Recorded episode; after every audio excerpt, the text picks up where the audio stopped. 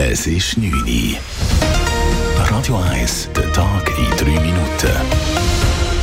Mit dem Marco Huber. Nach den letzten Wahlgängen vom Sonntag ist nun klar, mit neu 16 Ständerätinnen ist der Frauenanteil im Stöckli so hoch wie noch nie.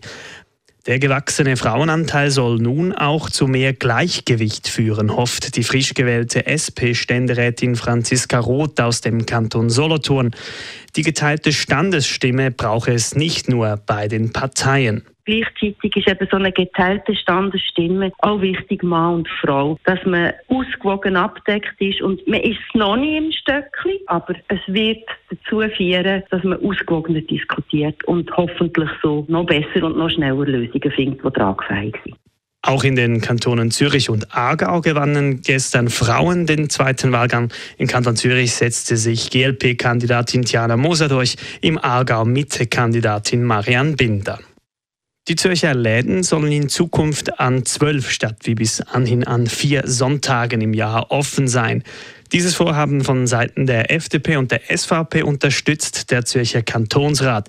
Er hat heute eine entsprechende Initiative angenommen. Mit mehr Sonntagsverkäufen möchte man den Detailhandel stärken und den Arbeitnehmenden mehr Flexibilität ermöglichen, sagt FDP-Kantonsrat und Initiant André Müller.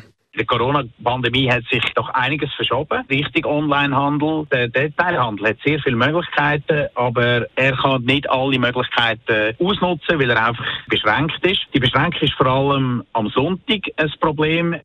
Wenn Detailhändler häufiger sonntags geöffnet hätten, könnten diese besser mit dem Onlinehandel mithalten, sagt Müller weiter. Der Zürcher Regierungsrat wird nun nach der Zustimmung durch den Kantonsrat eine entsprechende Standesinitiative beim Bund einreichen.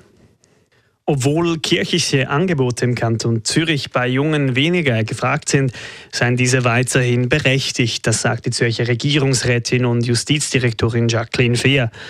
Eine Studie der Universität Zürich im Auftrag des Kantons hat gezeigt, dass immer weniger der unter 45-Jährigen kirchliche Angebote nutzen. Diese Tendenz sei nicht überraschend, sagt Regierungsrätin Jacqueline Fehr. Nun müsse man die richtigen Schlüsse ziehen. Wichtig sind jetzt die weiteren Abklärungen und Einschätzung der Bedeutung der Religionsgemeinschaften mit Blick dann auf die Frage, welche Staatsmittel sie sollen für die Aufgaben bekommen.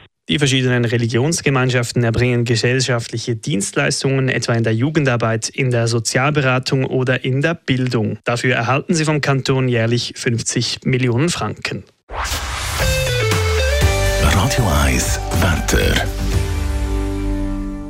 Abend ist es bewölkt und stellenweise kann es regnen. Im Verlauf der Nacht sinkt dann die Schneefallgrenze auf 1200 Meter. Morgen dann sehr wechselhaftes Wetter mit auffälligen, aber auch Regen. Temperaturen bei maximal 8 Grad. Das war der Tag in 3 Minuten.